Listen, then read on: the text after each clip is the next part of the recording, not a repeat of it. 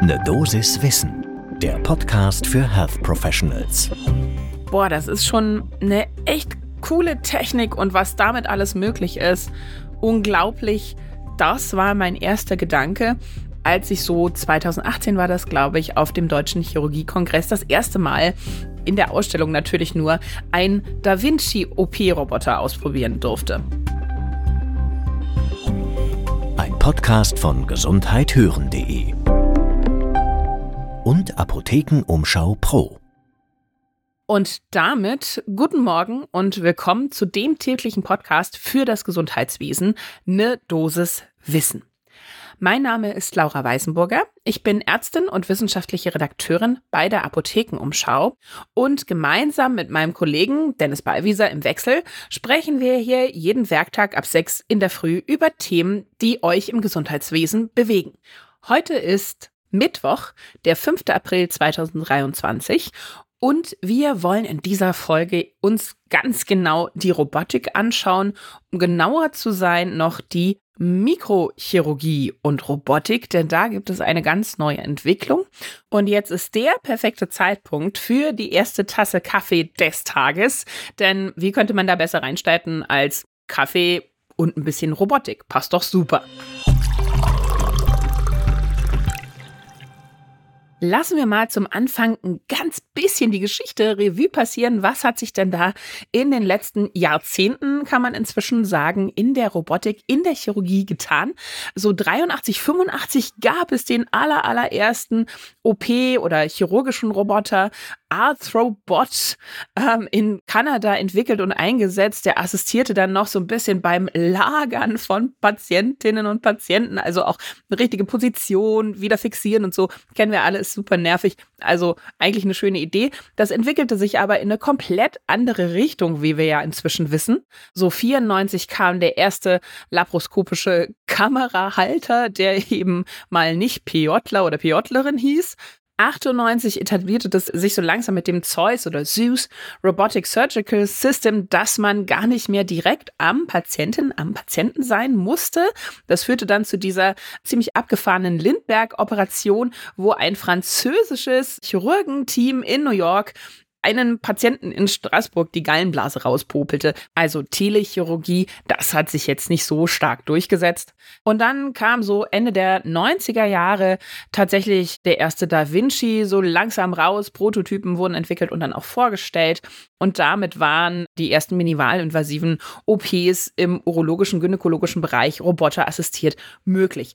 Und seitdem wurde das natürlich immer weiter und weiterentwickelt und auch das Feld, in dem sie Einsatz finden, also die OP-Roboter, wie zum Beispiel der Da Vinci, wurde natürlich immer weiter. Augenheilkunde ist zum Teil zumindest dabei die Transplantationschirurgie auch, Nierentransplantation zum Beispiel bei besonders adipösen Betroffenen, Assistenzen bei spinalen OPs, gastrointestinal, tiefes kleines Becken.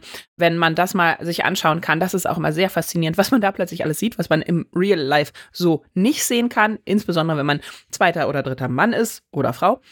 Das Feld, ihr merkt es schon, ist also unglaublich weit. Und jetzt ist eben die Technik noch einen Schritt weiter gegangen und hat sich angeguckt, okay, was machen wir mit der Mikrochirurgie? Geht das noch kleiner? Geht das noch feiner? Die Antwort ist tatsächlich ja. Und es ist jetzt ein neues System etabliert. So 2021 wurde es das erste Mal am Uniklinikum in Salzburg eingesetzt. Das hat als erstes Krankenhaus eben sich diese Computer-robotergestützte Plattform Symani gekauft ist auch nicht ganz billig. Das ganze Ding kostet so rund eine Million Euro, aber es hat eben auch in ganz speziellen Fächern seine Vorzüge. Es kommt vor allen Dingen zum Einsatz im Bereich Mund-Kiefer-Gesichtschirurgie, wenn es da um die Behandlung von Tumoren geht oder auch um die Rekonstruktion nach Karzinomerkrankungen oder eben nach Unfällen oder komplexen Traumata, wenn da schwere Verletzungen in diesem Bereich vorliegen. Denn hier ist insbesondere der Zugang zu besonders engen Bereichen schwierig. Ja, wir haben ganz, ganz enge Verhältnisse im Mund-Kiefer-Bereich, super, super feine Strukturen, kleinste Gefäße, kleinste Nerven. Und da ist bis jetzt immer die Grenze gewesen, eben von der Einsatzmöglichkeit von Robotik. Denn ein Vorteil ist laut dem Hersteller von diesem Symani-System unter anderem, dass unsere Bewegungen, also der Operierenden, die Handbewegung runterskaliert werden, um das bis zu 20-fache. Das heißt also, ich kann normale OP-Bewegungen durchführen, ich muss sie nicht ganz klein und fein machen. Ich habe zwei Pinzetten in der Hand. So ist dieses Setting. Man operiert nicht mit diesen Scherengriffen, wie man das vielleicht vom Da Vinci schon mal gesehen hat oder selber ausprobieren konnte, sondern man hat tatsächlich Pinzetten in der Hand, die dann eben die Übertragung leisten und die eigenen Bewegungen runterbrechen angeblich um das bis zu 20-fache, sodass eben auch anatomische Strukturen wie zum Beispiel Gefäße, Lymphbahnen, Nerven mit einem Durchmesser von bis zu 0,2 Millimeter präzise operiert werden können sollen. Das sind natürlich alles Angaben des Herstellers. Zusätzlich wird natürlich auch der eigene Handtremor minimiert, klar, sonst könnte man gar nicht so minimal arbeiten. Das Operationsgebiet selbst wird natürlich auch stark vergrößert, bis zu 30 Mal ist das möglich, theoretisch. Operieren tut man in 3D, also die Übertragung via Kamera erfolgt dann in 3D. Das heißt, man braucht eine Brille dafür. Das finden nicht alle gut. Da muss man sich auch erstmal immer dran gewöhnen. Das habe ich selber in der Klinik mitbekommen, als wir das mal ausprobieren konnten, in so einer 3D-Kameraoptik zu operieren. Da muss man sich erstmal ein bisschen reinfinden, ganz klar. Aber das wird natürlich auch trainiert und wie das mit Training und so weiter genau abläuft, das hat uns Henning Wieker erklärt und erzählt. Er ist leitender Oberarzt an der Klinik für Mund-, Kiefer- und Gesichtschirurgie am Universitätsklinikum Schleswig-Holstein Campus Kiel. Das ist auch die erste Klinik, die eben dieses System jetzt seit dem Februar diesen Jahres überhaupt nutzt, installiert hat. Und er hat uns erzählt, ja, erstmal wird in einem sogenannten Skills Lab eben geübt an 0,5 Millimeter großen Plastikgefäßen. Da sind auch mehrere Dinge am Anfang nicht ganz klar. Ja, man muss erstmal testen, wie viel Kraft brauche ich überhaupt, wie viel Kraftübertragung findet statt von meiner Hand auf die Instrumente dann im Situs. Ich kann nicht genau fühlen, wie stark der Druck ist. Also dieser Gegendruck, das ist ja auch so ein klassisches Problem was immer wieder bei OP-Robotern angesprochen wird, dass man da erstmal sich reinfinden muss, dass man nicht den Druck des Gewebes fühlen kann. Aber er sagte auch, also nach wenigen Tagen Training hat er sich dann auch bereit gefühlt für die erste OP und führte die durch. Die war auch sehr erfolgreich bei einem Patienten, der eigentlich so mit den üblichen Mitteln kaum hätte operiert werden können.